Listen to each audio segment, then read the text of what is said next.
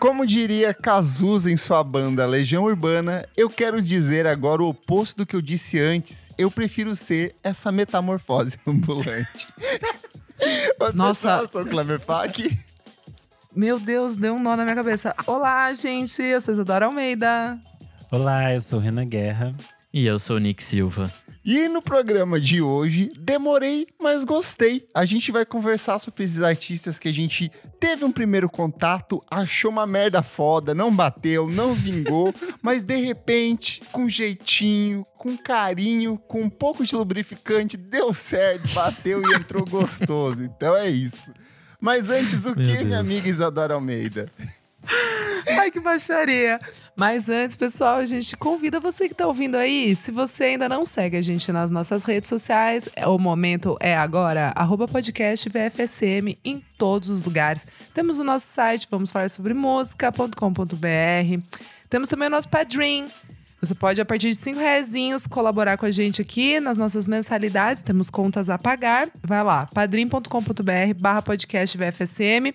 E Kleber, conta pro pessoal quais são as contrapartidas a partir de cinco reais. Né? A gente não a tá dizendo partir que... de 5 Entendeu? reais, você tem acesso ao nosso grupo fechado para assinantes lá no Telegram, onde rolam discussões, conversas, o pessoal engaja, o pessoal Papinho. compartilha é, dicas de pautas. Você também participa das gravações ao vivo aqui hoje, como o Fabrício Uhum. Nério, Jefferson Kozenieski, Lucas Ascensão e o Pedro Carvalho. E o melhor de tudo, hoje os nossos madrinhos vão ter um super sorteio ao vivaço aqui. O Nick já preparou ali a lista dos madrinhos apoiadores que estão com as contas em dia para participar do sorteio, certo, Nick? Tem que estar com o boleto, é. Tem que estar Tem com que o estar boleto com o em boleto dia. em dia, senão foi descartado, limado. É Boa. isso. E agora a gente vai realizar o sorteio aqui dos nossos apoiadores. Vamos lá. Coloquei aqui o número em tela, vou sortear. Tá, tá, tá, tá. O número sorteado foi o número 37, Nick Silva. Quem é o número 37 na lista?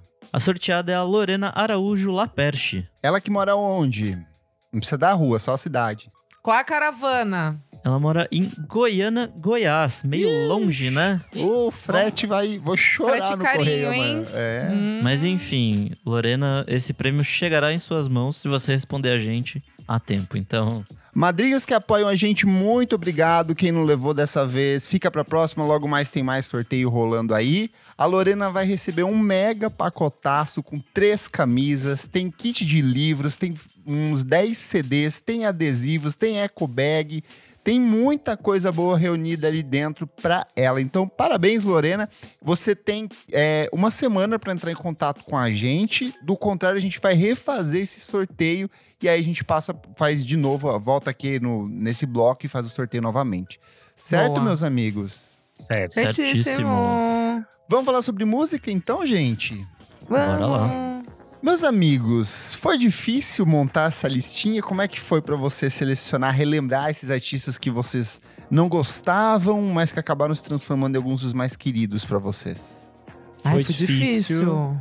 Porque eu Todos. sou. Foi difícil. Foi difícil.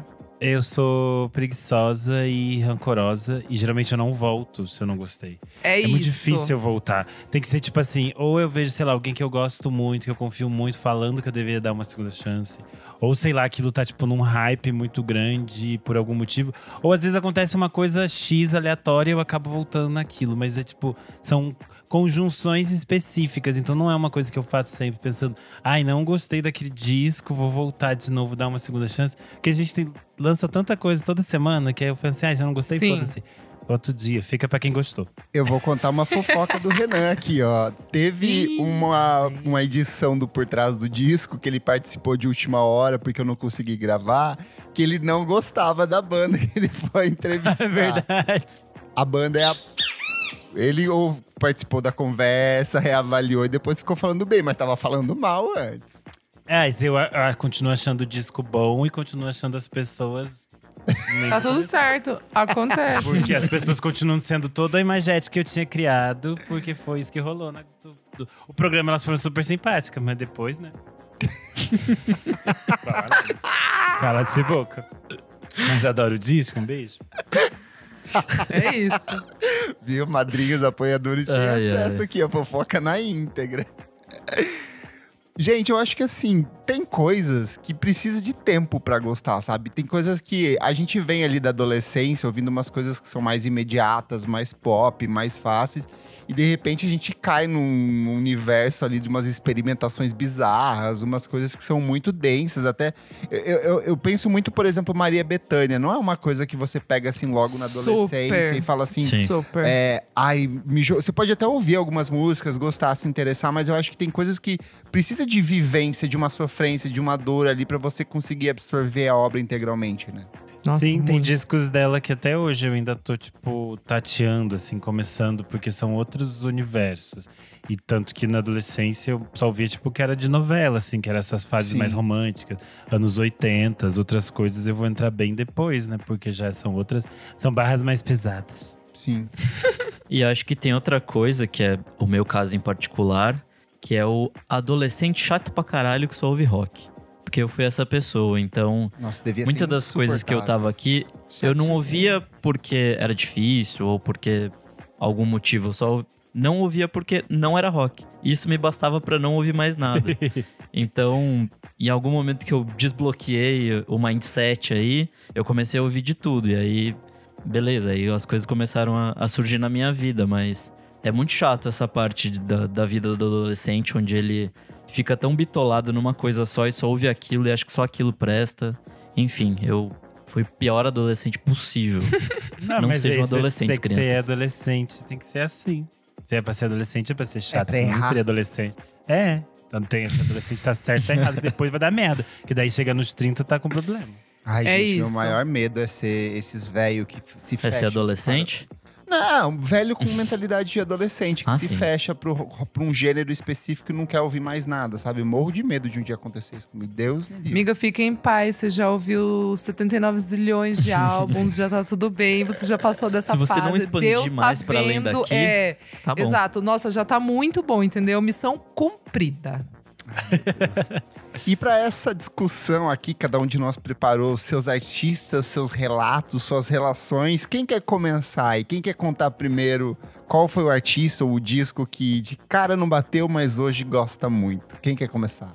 Gente, já vou começar. Gente, vamos lanchar? Zoeira. Eu já vou começar. A Isa, ela tá pegando coisa do TikTok de seis meses atrás agora. Ai, não, é que eu é amo isso. dia, é, ela é de todo. Não, é que hoje tá frio em São Paulo, gente, enquanto a gente tá gravando. E daí eu fiquei hoje o dia inteirinho comendo. Daí eu olhava pras pessoas. Gente, vamos almoçar? Gente, vamos lanchar? Gente, vamos. Qualquer coisa. Enfim, dito isso, a Vamos banda que eu vou um trazer. fax. Vamos. Ai, meu Deus, deixa ela aí, senão a gente não vai terminar isso hoje. A banda que eu vou trazer aqui, até eu vou dar no outro bloco, mas eu lembrei. O 975 eu tinha muito preconceito. Mas assim, muito, muito. Eu já chegava preconceituosa quando eu via assim o cabelinho, os meninos com aquelas calças. meio- Eu ai, gente, que banda cafona, o que, que é isso? O que, que tá acontecendo? O ano é 2013, vocês estão aí ainda. Ai, que horror, credo. Bizarro. Enfim, daí passou acho que uns dois anos. Aí saiu o primeiro single do I Like It When You Sleep, que é o segundo álbum. Eu ouvi, eu falei, tipo, ah, deixa, deixa eu ouvir. Aí eu ouvi, gente, amei. Aí já fiquei, ai, não acredito. Não acredito. Aí peguei, voltei e fui ouvir o álbum. Aí eu, pô, tem algumas músicas que são legais. Aí quando saiu o, o I Like It When You Sleep, eu amei o álbum. Aí voltei pro primeiro, que é o The 975. E aí gostei, gente. Olha que horror. Paguei com a língua. aula. Eu quase Ah, eu coloquei eles na língua. lista aqui. Pra mim foi um pouco pra frente. Foi com a Brief Inquiry into Ah, Online sim. Relationships, porque que é um descasso, Tudo. assim. Eu também torcia muito a cara pra eles. Eu achava assim, ai, é a mesma sensação. Mas aí veio esse, eu falei, paguei com a língua e agora tudo que eles Exato. lançam, eu falo assim, dou, dou Bom. meus minutos pra ouvir ali com, com, com atenção. Exato, amigo. Exato. Quem vai? Pode Renan. ser eu. É, eu vou ir Pode- com uma coisa muito. Pode ser eu. Eu vou com uma coisa basicamente muito, muito clássica, que eu demorei muito tempo pra ir na aula direitinho, que eu cabulava a aula, que é os Beatles. Eu fiquei Sério, muito tempo. amigo? É Eu verdade, fiquei você muito- já comentou Porque uma não- vez. Porque não era uma coisa da minha formação musical, era uma coisa que era essencialmente todo mundo dizia, ah, os Beatles são os maiores, os Beatles são muito importantes. E eu fiquei com aquele, preguiça. tipo, aquela preguiça, tipo, ai, nem são tão importantes. Aí tinha uma época que eu ficava assim, Devendra Banhart dizendo: ah, os mutantes são muito mais interessantes que os Beatles, não quero saber dos Beatles. Essas coisas assim, eu fiquei muitos anos com isso. Aí teve uma fase que eu tentei. Rancorosíssima, gente. É, aí teve uma fase que eu tentei ouvir as coisas, isso lá, tipo, uns 20 anos. Ouvi, mas falei assim, ah. É. Pomba. Porque tem aquela sensação de que Nossa, Essencialmente- tempo, então, já são mais de 20 anos. quando você ouve um disco dos Beatles, realmente vai ter uma sensação de que aquilo foi feito porque basicamente todo mundo depois copiou aquilo. Então Sim. você fica com essa sensação muito estranha. Sim. Eu só fui voltar a ouvir com atenção devida quando eu tava assistindo Mad Men, naquele episódio em que toca Beatles, em que o Don Draper tira o disco e vai ouvir o Revolver e tudo mais. E aí eu, aí eu voltei e fui escutar as coisas com, com a maturidade. E aí eu, eu passei a gostar, assim. Aí eu gosto bastante local. hoje em dia. Isso mesmo. Ai, Tanto que isso foi, já tinha, já devia ter uns 25 anos, 26 anos, quando eu fui voltar a ouvir direito, assim. Ai, Sim. que bom, amigo. Eu vou puxar aqui. É, é, Convertida. Pra mim também é uma dessas bandas meio que essenciais, mas de um gênero um pouco mais específico, que é Metallica. É, o primeiro disco do Metallica eu, que eu ouvi foi o Death Magnetics, que é aquele de 2009, se eu não me engano, que tava todo mundo falando, ai, grande banda, volta do Metallica. Eu achei uma merda quando saiu, eu odiei. Aí todo mundo falava, não, você precisa ouvir o, o Black Album. E aí eu fui ouvir o Black Album e, putz, não bateu. Eu achava que era um rockão meio suado, meio vapor de virilha, assim, não, não pegava. Mas é total. E aí, em 2012... Mas às vezes o sabor é isso. E aí, em 2012, eu falei, tá, eu vou começar do começo, vou ouvir os primeiros discos pra ver se bate. E bateu. Eu ouvi o Killenol, assim, que é o de 1983, muito mais pela capa, que eu achava super impactante, aquele, aquela poça de sangue, assim, com, com, um machado, martelo caído ali, eu achei muito impactante. Bateu. Mas à medida que eu fui pros outros três discos seguintes, que é o Ride the Lightning, que é maravilhoso, de 1984, o Master of Puppets de 86, que é perfeito, e o Injustice for All, eu falei, é aqui que eu quero ficar com esses quatro discos, estou satisfeito com isso. E eu acho que a partir daí eu comecei a voltar para outras coisas de metal dos anos 80. Então fui pegar coisas é, mais clássicas mesmo. O próprio Black Sabbath passou a ter outro significado para mim a partir disso. Então, e aí no ano seguinte veio Death Heaven com o descasso deles. Então assim meio que fortificou isso a gostar, a explorar um pouco mais de metal. Mas essa sequência ali do Metallica é uma coisa que até hoje me arrepia. Assim, eu acho muito bem produzido. É a fase que tem o Cliff Burton, que ele morre no acidente de ônibus depois, junto com a, a banda tava excursionando, ele acaba morrendo. Mas é, é demais e hoje é uma coisa que eu ouço bastante, toda essa primeira fase do Metallica. Vez ou outra eu tento ir pros outros discos, não consigo, mas lá atrás, aquela esses Ai, amigo, clássicos- eu vou nessa aula. Gostei. Porque o Metallica pega- é uma banda que eu, é, é que eu não. Tipo, Eu só fui nos singles. É, então, singles e no álbum lá. Qual que Pega é? o Ride the Black Lightning. Album. Black Album. Pega é. o Ride the Lightning, porque assim, você vai falar, cara, é muito bem tocado. Tem um, a própria faixa Ride the Lightning, ela tem tipo um puta solão de guitarra assim. Solo, tá. é, tá, é tá. muito bom, é muito bem produzido, é metalzão, Não, já- assim. eu gostei, é. Você vai vendeu muito vai bem. nessa que talvez dê um caminho legal aí. Boa, arrasou. Bom, pra mim, eu vou começar com um que é um artista que hoje em dia eu amo, mas eu sempre odiei por toda a minha vida, que foi Jorge Ben. Eu Amigo! não conseguia, e simplesmente porque Revelações. Revelações. Pam, pam. Assim, é, eu adorava bossa nova e tal, mas daí vem esse post bossa nova, eu falei, não, não quero, não pode. É, e aí também tem um Post rolê Bossa Nova é que, muito bom. que basicamente eu não entendia merda nenhuma das letras, assim, tipo, sei lá, com a cabeça que eu tinha, nada fazia sentido. Então, eu falava, mano, que porra é essa? Não quero, não gosto. E aí, certo dia, acho que foi, sei lá, 2014, 15, estava eu na praia tomando uma cervejinha, quando no quiosque começa a tocar, tipo, um best-of de, de Jorge Ben. Pensei que você ia falar quando o Jorge Ben surgiu da água e veio conversar comigo. Tal qual de férias com E, só de sunguinha. Não, não foi esse rolê. É... Enfim, tava lá ouvindo e bateu, assim, simplesmente bateu, aí acabou a viagem, voltei pra casa e ouvi a discografia toda, porque é maravilhoso, assim.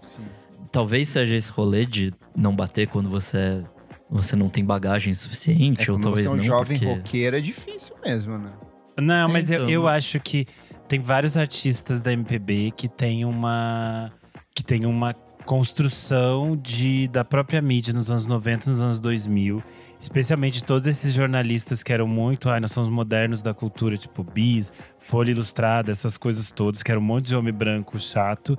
Que basicamente eles criam esses imagéticos de que Djavan, Jorge Ben, todos eles, eles criam essa imagética de que, tipo, não era, não era legal e era nonsense. Era tipo, brega, né? Tipo, É, que era brega, que eles não eram bons artistas, umas coisas assim. E aí é muito normal quando nos anos 90 a gente ouvia Jorge Ben naquelas coisas tipo W Brasil, você pensa assim, ah, não quero ouvir isso, só que tem tanta coisa do Jorge Ben pra descobrir, tem tantas eh, universos que ele passa, né? Mas eu também demorei para ir na, ir na aula do Jorge Ben, eu só fui, já tinha uns 20 e poucos anos também. E eu acho que tem muito a ver com essa construção de imagem que se fez dele na mídia, assim. E é que também essa fase anos 90 dele já é meio bagaceira. é, assim, já é meio mais- bagaceira mesmo. é, mas, enfim, até, tipo, a fase dos anos 60 aos 70 é impecável. Sim. Dos anos 80 também é maravilhoso. Enfim, só vai, assim, porque é muito bom. Boa. Ai, gente, olha, outra revelação aqui, hein? Pam, pam. Amigos. Strokes. não espero mais nada. Eu falar, hoje. nossa, gente, que isso, a menina completamente transtornada, maluca. É, acabou de chorar. Gente, mas como demorou pra eu gostar disso? É, é recente, né? Porque eu lembro que faz pouco tempo que você falou É, que você não curtia. É, então. É, tipo, desde que a gente começou a fazer o podcast, daí eu comecei a ver mais com outros olhos, porque eu gostava de algumas músicas. Mas o álbum, assim, a, a, a vibe toda. Hoje em dia eu consigo ver, tipo, a importância. E gosto, assim, gosto. Não é um negócio Sim. que, tipo, dos clássicos, não é. Tipo, não tá no meu top 3, sei lá, no meu top 5. Uhum. Mas é um álbum que eu gosto. Tipo, eu aprendi a gostar dele, assim. Porque antes eu, nossa, não gostava at all, assim. Acho que eu só gostava, sei lá, de preta pretinha, sei lá. Alguma coisa assim. Mas é isso também. é- é- é- esses da MPB, assim, foi, foi difícil. Eu tive que ir com muito tempo, mu- muita atenção. Até pelas gravações, assim, que eu achava meio ruins, assim, de, na Ai, eu de, adoro. não, de. É, você sabe, de, de ouvir ali, né? Eu, eu Ai, entendo, eu tem, o seu char, tem o seu charme, tem seu charme. Mas é Enfim, isso, pra mim eu acho que nos anos 2000 a gente passou num negócio que era tipo assim: ai, Novos Baianos, a grande pedra fundamental de tudo. E aí você ia ouvir e você ficava assim: hum, parece que não entendi porque que é a grande pedra fundamental de tudo. E aí eu achava. meio- sei lá, teve uma fase que basicamente toda lista ia fazer qualquer lista de discos nacionais. O disco fundamental era Acabou Chorar, e daí eu também eu lembro que eu demorei um pouco pra entender. Ficava assim, É, a tipo Rolling assim, Stone Brasil fez isso. Ele, quando eles fizeram aquela primeira lista dos 100 melhores É. discos brasileiros, eles deram ao Acabou Chorar como Uhum, primeiro colocado. Eu acho que tem toda uma construção, de novo. É, na década de 80 e 90, foi tratado como brega. É, tanto que quando a, a Marisa Monte chama, incorpora músicas do Novos Baianos ao repertório dela, foi uma coisa que as pessoas assim, uau, por que, que ela tá fazendo isso, sabe? Essa coisa brega aqui. Então foi tendo uma construção, uma redescoberta e Sim. até um pouco de imposição cultural de tentar fazer esse disco que é sim muito importante, que é relevante ter um pouco mais de, de, de impacto, né? E aí volta agora super mega consolidado, cultuado hoje em dia. É um disco que eu adoro, mas é, eu, eu acho difícil também no início. Eu também fiquei com essa coisa meio assim. Ainda mais que eu estudava em faculdade federal, todo mundo via esse negócio. É que acho que tem a questão também que, tipo, é tão fundamental que todo mundo copiou depois. Aí você fala, mas isso aqui não é novo. Mas é lógico É, que não é tem novo. Eles já também. fizeram antes, né? Tipo. Então meio que você ouve em todo lugar, você, você só dá de barato e fala, ah, isso aqui sempre foi assim. Sim. É, agora sou eu. Outra banda muito importante pra mim, que eu demorei muito tempo pra gostar, que foi o Wilco. É, Eu também, eu também. Eu tô com você. Eu, também. via muito, sempre eu via, eu assistia MTV, né? Então sempre passava a historinha lá do Yankee Hotel Foxtrot e Sim. eu ficava interessado. Daí eu tentei ouvir esse disco várias vezes, eu nunca entrava, eu nunca entendia. Eu ficava assim, tipo, Tamo não tô junto. entendendo isso aqui, não é pra mim. Eu pensava assim, acho que eu nunca vou gostar disso, não é pra mim. E aí, sei lá, um dia eu ouvi, eu fui ouvir outros dois álbuns, que foi o Sky Blue Sky e depois aquele Perfeito. Wilco de 2009, da capa do Sim, Perfeito, do Camelo, Camelo. do Eu Dromedário. amo. Porque na, É, na época a crítica nem falou tão bem desse disco, mas eu E é um bom, disco eu gosto. é um disco mais pop, eu achei ele mais fácil de eu entrar Super. dentro do universo do Wilco. E aí de eu me envolver, e daí o Sky Blue Sky é até hoje o meu preferido e foi o que eu Belíssimo mais me envolvi. E aí quando eu voltei voltei pro Yankee Hotel Foxtrot, eu fiquei Vai assim, mais tipo assim, fácil. Bum, É, a cabeça explodiu, assim, porque daí eu entendi a maravilha que era. Mas demorou um bom tempo e eu acho que foi muito também disso, desse processo de amadurecimento do Renan como ouvinte mesmo, de Sim. entender que não eram álbuns necessariamente que eu ia entender na adolescência, nada disso e tal. Eu tive a sorte de que o, o Sky Blue Sky foi o disco que saiu no ano que eu fui ouvir o Wilco pela primeira vez. E eu já falei, ah, eu vou começar por esse. Nossa, e ele é maravilhoso, ele é um mandou- disco maravilhoso. muito fácil de, se- de Nossa, é gostar do. maravilhoso. Impossible Perfeito. Germany, quando você chega naquela parte Ah! do solo ali, é difícil você não gostar daquilo. E aí depois Sim. voltar, tipo, voltando pro, pro Yankee Hotel Foxtrot e pro Summer Thief, que eu sou apaixonado. Nossa, Mertiz eu amo demais. é né? Muito bom. nele, Aprendeu assim, a gostar de perfeito. Summer Thief, adorou ainda não? Aprendi, amigo, aprendi. aprendi. Nossa, eu e Summer várias, de, de, de cor. divagações sobre, sobre esse álbum. Que daí eu fico meio. Eu gosto, mas não gosto. Eu, go- eu gosto, mas, pô, não sei. não, mas é perfeito. E eu. Mesma coisa também, o Wilco. Eu tava aqui na minha, na minha listinha aqui, tipo, meio ali no finalzinho, meio menção honrosa.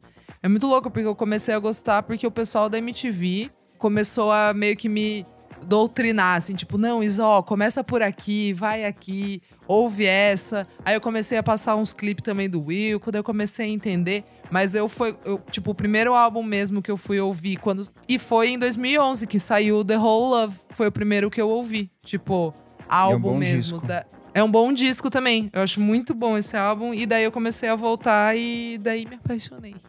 Boa. Já falei dele aqui, ou quem é ouvinte das antigas provavelmente já sabe, mas eu vou repetir porque é parte desse tema. Milton Nascimento. Primeira Boa. vez que eu fui ouvir foi por indicação de uma professora de teatro minha, Maldi. Um beijo, Maldi. Sei que ela não ouve a gente, mas fica aí a, a lembrança.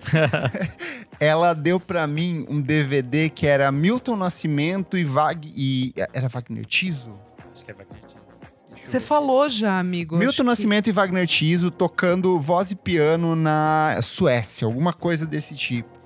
Botei pra tocar, achei chatíssimo. Eu, achei, assim, eu queria morrer assim assistindo aquilo. Não, porque ela falava não, porque Milton Nascimento, a voz, pipipi, pipipi. E aí ela botava umas músicas pra gente fazer umas interpretações lá nos, nos aquecimentos e tudo mais. E não rolou, cara. Eu criei um, um ranço assim tão grande que qualquer coisa, clube da esquina, qualquer coisa que eu fosse passasse perto, eu falava assim: sai daqui, sai Milton Nascimento, você não quer você perto de mim. E aí, é, um dia, a minha amiga Ione, que já participou há muito tempo do podcast aqui, ela tem tatuado o- uma, uma capa do, Milton, do disco do Milton Nascimento no braço. Ela falou assim: Eu não aceito que você não goste disso. E ela falou assim: Eu sei que você gosta muito de Fleet Foxes, então eu vou botar um disco que eu sei que você vai gostar, porque o Fleet Foxes também gosta desse, desse trabalho, faz um tipo de som parecido. E ela botou o Maria Maria, o último trem, que é uma coletânea que Ah, reúne dois espetáculos que ele fez pro grupo Corpo de, de Dança.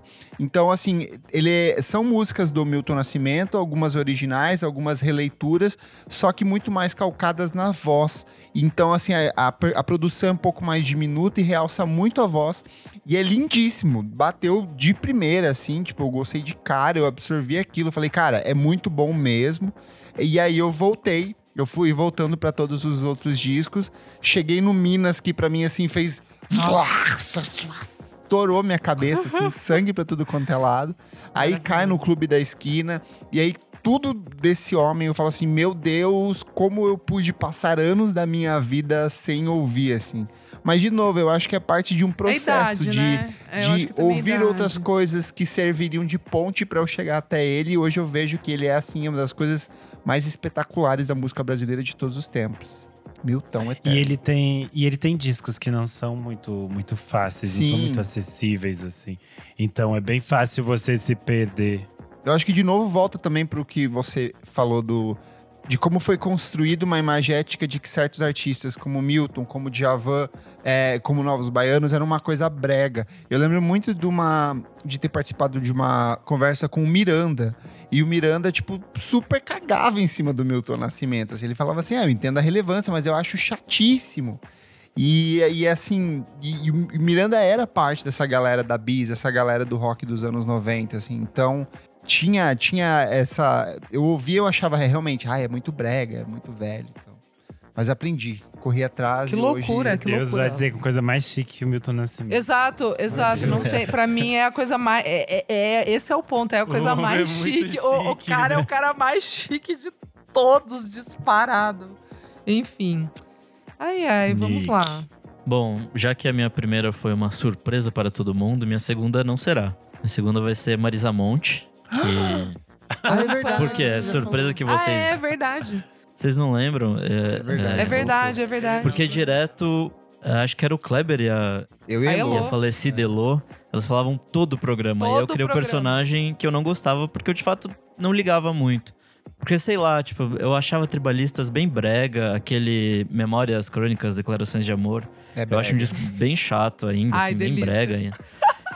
Mas aí, em algum momento, minha senhora comprou o vinil do Verde, Anil, Amarelo, Cor de Rosa e. Carvão.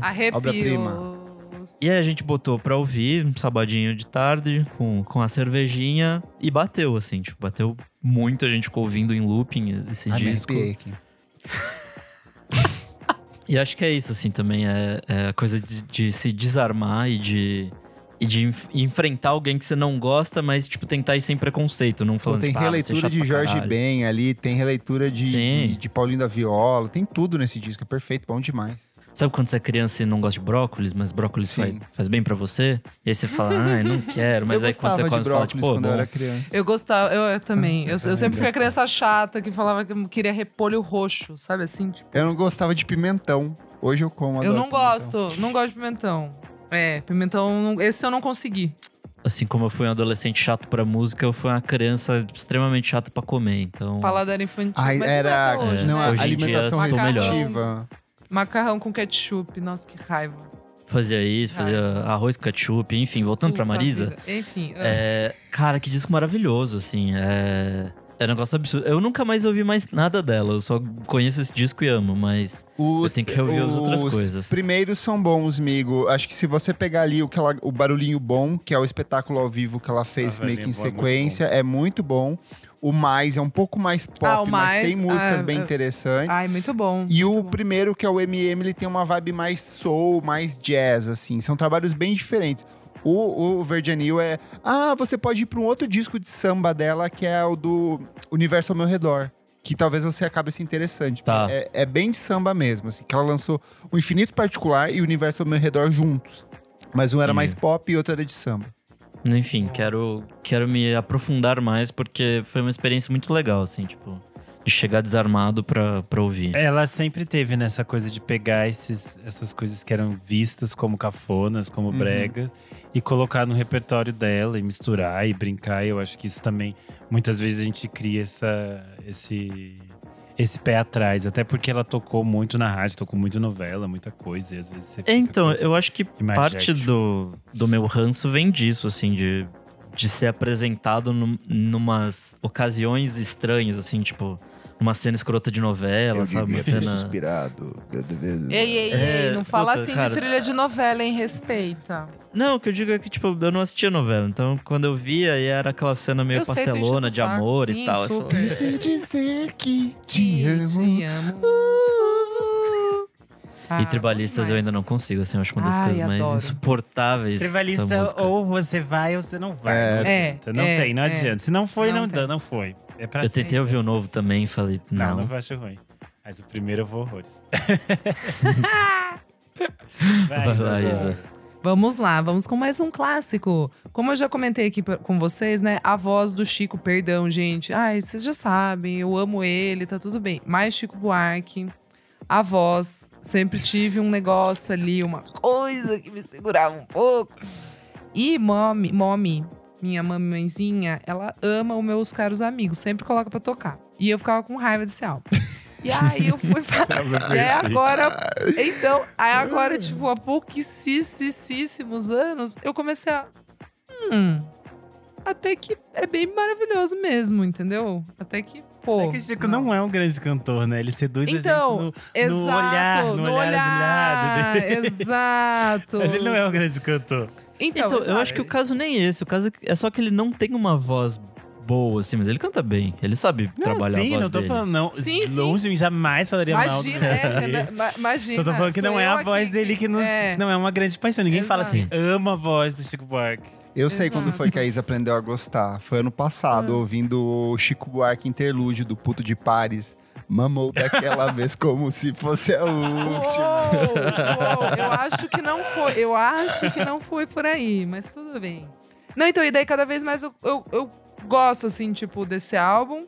E eu também comecei a ouvir uns álbuns mais antigos, tipo o Chico Buarque de 78 mesmo. Comecei a ouvir umas outras. Tipo, Construção, beleza. Sempre achei um álbum iconic, super interessante, incrível, mas comecei a voltar, tipo, a ouvir Sabe coisas um mais que eu acho que você também. pode gostar dele? É o. Deixa eu pegar aqui que tem vários números.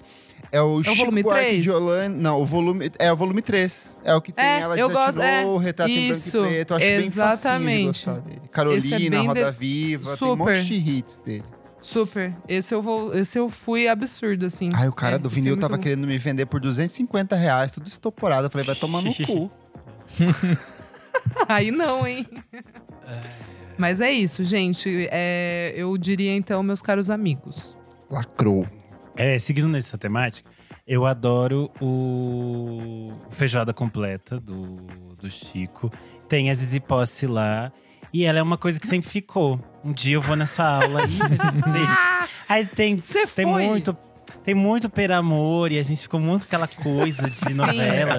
E sim. ficou muito na minha cabeça. E eu sabia que ela era uma artista respeitada e tudo mais. E eu gostava muito de dela cantando mais simples, que é a música do Zé Miguel Wisnik. Eu achava muito bonito, mas eu nunca tinha ido na aula. E aí, agora, esse ano que bateu essa aula, que eu fui escutar Ai, esse disco de tudo! 1996, o mais simples, e eu fiquei assim, meu Deus, a mulher podre de chique, a mulher está um luxo. E realmente ela é muito refinada e tem momentos da carreira dela em que ela faz tipo concessões em alguns discos específicos, que são esses que acabam fazendo muito sucesso, ela acaba entrando em trilha de novela e aí Me depois faz ela sempre pequena, asa morena. E aí, sempre você vai ver na carreira dela, quando eu tava nesse, nesse mergulho, digamos assim, tem uns momentos que é. Ela faz uns discos muito estranhos e independentes, e aí ela vai fazer umas coisas bem mais pop, ela vai fazer sucesso, daí ela vai voltar de novo pra esses discos mais estranhos, tipo Estribucha Baby, umas coisas assim que ela explora a voz dela de umas outras formas. E foi uma descoberta que eu fiquei assim, tipo, gente, a mulher realmente está um luxo. E eu fiquei durante muitos anos com preconceito com ela por causa de trilha de novela, porque escolhiam basicamente as mais cafonas pra ser trilha de novela. Nossa, as capas dos discos dela são horrorosas. Muito bregas. Ah, mas daí, né, a Marisa Monte tem capa da Beatriz verdade. Milhazes. Todo É mundo tem capa feia. É verdade. Cafonice por cafonice. Capa de disco eu não ligo, porque tem tanta gente que tem capa feia que eu adoro.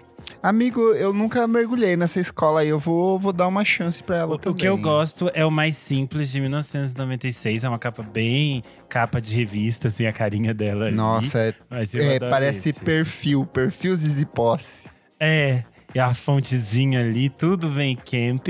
Mas eu adoro ela cantando mais simples, explode coração. É tudo muito, muito bonito, assim. E eu gosto como ela, ela pega umas coisas meio… Que já são essencialmente meio iconic na voz de alguém. E ela faz de uma forma completamente dela, assim, bem pro outro lado. Achei isso bem interessante. Show. Vou aqui pra uma minha terceira e é talvez a coisa mais recente. Lué de Luna, quando ela lançou Um Corpo no Mundo em 2017, eu não bateu. Eu ouvi e falei assim, "Né, não tô entendendo por que estão gostando tanto dessa mulher aí. Não fiz nem texto da crítica, eu falei assim, ah, não vou nem perder meu tempo, não, não rolou. Tanto que eu só fui fazer a, a crítica quando eu fiz a lista dos 100 melhores discos, que daí eu revisitei alguns textos e refiz outros, fiz outros. E, cara, com o tempo, meu amigo Marlon, ele é super fã, tem tatuagem, fala, ai, ouve aí, dá uma chance. E aí eu fui ouvindo com calma e bateu, e bateu muito, assim, eu acho um trabalho impecável, o jeito como ela explora a voz dela, com essa produção que é super diminuta, com poucos arranjos, com a percussão é, trabalhada de um jeito muito sensível dentro do disco, assim, ele é um trabalho que ele vai se revelando aos poucos. E aí, quando ela lançou o Bom Mesmo é Sair Debaixo d'Água, eu acho que aí que vai pra uma outra direção, mas ainda preserva muito disso. Pra mim, sim, bateu, bateu pesado. E é, são dois discos que eu viro e mexe, tô ouvindo de novo, gosto bastante. É bem impactante pra mim, assim. Então, demorou, mas veio aí Lué de Luna. Nossa, quando ela Boa. lançou o primeiro, eu era. Eu tinha. Foi meio na fase que eu tava mudando pra São Paulo, então eu assisti esse show de todas as versões possíveis, de todos os jeitos, em todos os lugares. Eu devo ter visto umas 10 vezes o show dela naquela época. Porque eu vi o show normal, aí eu vi o show eletrônico, aí eu vi o show em festival, aí eu vi show a capela, vi não sei o quê. Eu vi tudo que era possível. Perseguindo a Fã, mulher. fã, fã. Bom, é, meu próximo vai ser Flying Lotus. Oh, É, Uou! eu não pensei que gostava você sempre por fosse fã. Não, eu, eu não gostava de música eletrônica e não gostava de hip hop também. Então, assim, não gostava de nada. O É. rock Mas que música eletrônica, pessoas. todo mundo tem uma fase meio tipo assim, agora passei a gostar. É meio difícil, né? Sei lá, só se seu pai é clubber pra você gostar de música eletrônica desde. É que eu acho que tem aquelas coisas que você é apresentado na rádio ou quando você é criança, porque, tipo, sei lá, tipo um Aqua, sabe? Que vai te apresentar alguma coisa de música eletrônica ali, Na balada. porque é divertido. É, Summer é, esses Adorava, na balada, Summer Ai, Amava, tudo. Amava tudo. Fat Boy Slim, até Chemical Brothers. Todas as loucuras, gostava. Até que me comprou. Até que... Ah, porque passava na MTV, entendeu, amigo? Tipo, era o Você máximo da não loucura. assim, Até Parece aquela coisa ruim que me comprou. É. Não, ai, aquela coisa que eu amo. Para com... Ei, para com isso, hein? Mas vai lá, Mas aí, tipo, nunca era uma coisa que, que eu curtia, assim. Era coisa que, tipo, ah, legal, tá tocando, mas, tipo, foda-se. E aí, o que me pegou mesmo foi o disco You Are Dead, de 2014. Que já é bem mais, mais hip hop, né, do que, do que música eletrônica em si. Enfim, aquela... É muito de, de funk, de, de releitura Sim. de funk, de desse jazz fusion e tudo mais, assim. Então, tem, tem participação do Kendrick Lamar, tem Herbie Hancock, então é mais palatável mesmo. Sim, e aí foi um negócio que explodiu minha cabeça. Eu voltei pros antigos e, e de fato é uma mistura muito louca, muito foda, assim. Mas foi uma coisa que demorou, assim. Não... É, Eu acho que eu basicamente só ouvi o- esse disco porque teve o Never Catch Me, né? Que é a música com o Kendrick. Sim. E aí isso me. E foi bem depois dele Hum. lançar o. O Pimp a Butterfly, então eu já tava, tipo, completamente apaixonado. Não, não foi, amigo. Esse disco é de 2014, o Kendrick É verdade, lançou em 2015, né? Você tá louco. É verdade. Foi de 2012 que você É. ele lançou. E aí, enfim, assim, maravilhosíssimo, assim. É, é uma mistura muito louca. E, e acho que depois disso ele dá uma, uma afundada, assim. Acho que nada fica tão interessante quanto esse ou quanto os anteriores, mas. Enfim, mistura boa. Arrasou. Aiza. Vamos lá, das mais recentes, hein? Black Midi. Ah, Black Midi eu lembro que. Eu não lembro exatamente qual foi o primeiro single que eu ouvi, mas foi a primeira lá, a primeirinha. Primeira faixa que eles soltaram, porque tocava nas rádios que eu escuto, nas rádios britânicas. Eu fiquei meio. Nas rádios de Sorocaba, AM AM, 105.9. é isso. Ipanema. Não, é. Sertanejão e Black Mid, 24 horas. Era, acho que era Talking Heads e uma outra. Não lembro o nome, enfim. E aí eu ficava meio. hum, acho que é muito loucurinha demais, sabe? Eu não- Amiga, eu acho que eu não tô é um isso. pouquinho com você, porque eu não gostei do primeiro disco. É, então, eu não Eu gosto acho ele muito do. pre- Ok. É, Ai, gente. Cavalcade ouçam de eu já- Vocês vão ver como assim- tem tanta coisa boa ali.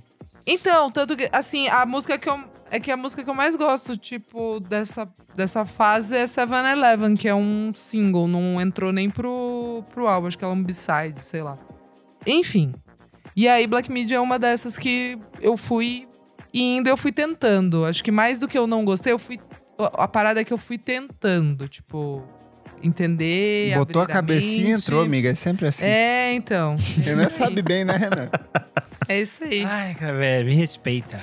Ai, ele é assim. Enfim, gente, Black Meters. E aí é isso. Daí eu vi ao vivo, daí eu falei, ah, tá, então é, é sobre isso. Vamos lá. É, uma coisa que eu amo muito hoje em dia, que eu demorei, foi a Tori Amos. Ah. Porque eu ouvia de MTV e sempre teve, nos anos 90, tinha aquela trinca que era PJ Harvey, Bjork e Tori Amos. E aí eu amava PJ Harvey e a, e a Bjork. E eu ficava assim, por que, que eu não amo a Tori Amos? O que aconteceu? Por que, que só com ela que eu não tô indo? O problema é com a Ruivinha? O que, que tá acontecendo? e aí eu demorei muitos anos pra Eu assisti os clipes na MTV quando era adolescente e tudo, mas as coisas da, da Tori Amos só foram bater quando eu tinha uns 20 e poucos anos. Eu acho que é realmente porque as coisas dela são mais barra pesada ainda do que as da PJ Harvey, assim. E aí eu fui ver as letras, fui entender e fui ver. É, é, muito complexo, porque basicamente ela tá dando uns gritos, de repente ela tá cantando baixinha, ela tá tocando três pianos ao mesmo tempo, fazendo um circuito no palco, fazendo toda uma coisa. E aí do nada ela para e diz: Ah, gente, agora eu vou cantar uma música aqui quando eu fui é, estuprada. É, agora é sobre o aborto que eu tive espontâneo. É sempre uma coisa meio pesada. Deus, e aí, quando eu fui entendendo a, a, dimensão das coisas, eu fui, eu fui me identificando mais com o que ela tava contando e com o universo dela. E aí, quando bateu, bateu pesado. Tanto que hoje em dia eu amo todos os primeiros discos ali dos anos 90. O Little Earthquakes, o Under the Pink, o of Peel, o From the Car Girl Hotel. Todos são muito bons. Realmente, depois dos anos 2000, ela entra numa fase meio chatinha, assim, que as coisas não são lá muito boas. E eu acho que isso também fez a crítica meio deixar ela meio de lado. E depois ela volta, daí já era na fase que eu já tava mais apaixonado por ela. Então, os discos mais hum. novos eu também já fui escutando, assim. Mas eu acho que é muito uma artista que eu demorei a, a bater totalmente, porque ela tava falando de outras coisas que não me eram tão, tão caras naquele momento, né? E aí, quando eu voltei a ouvir, fez muito mais sentido, assim, toda a complexidade, a densidade dela. Boa! Tudo. Vou aqui. Na minha adolescência, eu tinha uma amiga que era Luana, que a gente tinha gostos em comuns, a gente fazia ensaios fotográficos imitando o The White Stripes. Até hoje eu quero reencontrar essas fotos, que são, deveriam ser horrorosas. Meu é, Deus. Mas a gente tinha é, muito característico que eu era apaixonado por Smashing Pumpkins e ela era apaixonada por Sonic Youth. E aí um meio que não gostava do gosto do outro ali nesse sentido. Então Nossa, durante muito tempo. Smashing Pumpkins e não era Sonic Youth. Então, chocada, pra você ver. Isso me chocou agora. Durante agora muito eu tô um pouco tempo, chocado. Eu achava, tipo assim, eu, eu. Não que eu não gostasse. Por exemplo, eu ouvia 100% do, do Sonic Youth e falava, ah, é legal, barulheira e tal. Mas eu nunca tinha um de rock. fato embarcado. E aí em 2009, quando eles lançam o último disco deles, que não é nem tão grande, não tão interessante, que é o The Eternal eu falei, tá, vou dar mais uma chance e vou botar para tocar. E eu lembro que eu tava andando na rua com o meu MP3 Foston e tocou a música Antena, que ela é uma música que tem essa pegada mais psicodélica do Sonic Youth, assim, com umas estruturas mais crescentes, que é menos urgente. E eu falei, cara, que legal isso aqui. E aí eu comecei a voltar, e aí eu caí no Murray Street, que para mim, assim, é, é, fantástico. E aí você vai 10, pegando 10. as coisas de lá de trás e vai pegando outras coisas do Sonic Youth. E hoje, para mim, é de longe é uma das minhas bandas favoritas de todos os tempos. Eu acho que metade dos artistas que eu gosto, em algum momento da carreira, foram influenciados pelo Sonic Youth. E King Gordon, Eterna Rainha, é, nossa, tudo, tudo, tudo. Essa banda Smash pra mim é perfeita. Nadinha.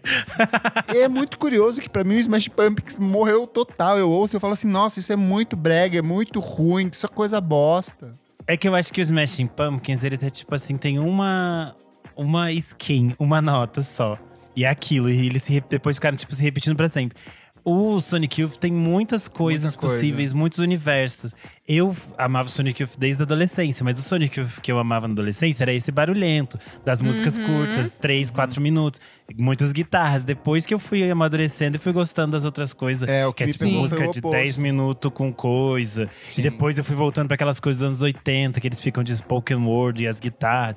Eles têm muitas coisas para se descobrir, assim. Então eu acho que a gente vai descobrindo o Sonic Youth enquanto a gente vai amadurecendo. Eu acho que por isso vai se transformando numa banda tão interessante com o passar do tempo. Sim. Uhum. E, e, só fazendo, sendo honesto aqui, o Smashing Pumpkins continuo gostando ali, a, a fase inicial. Eles têm é, o, o, o Simon's Dream o Melancholy Infinite Sadness e o Adore, para mim, são discos excelentes. Assim, também são discos um pouco mais diversos. Um é mais rock, o outro tem a orquestração, o outro vai pro gótico. Mas assim, não é nem perto do, da genialidade do quão vanguardista é o som do Sonic Youth. E é uma coisa que até hoje, toda vez que eu ouço algum dos discos, eu falo, caralho, isso é muito bom, isso é muito transgressor em vários sentidos, assim. Então, bom demais. Artista, né?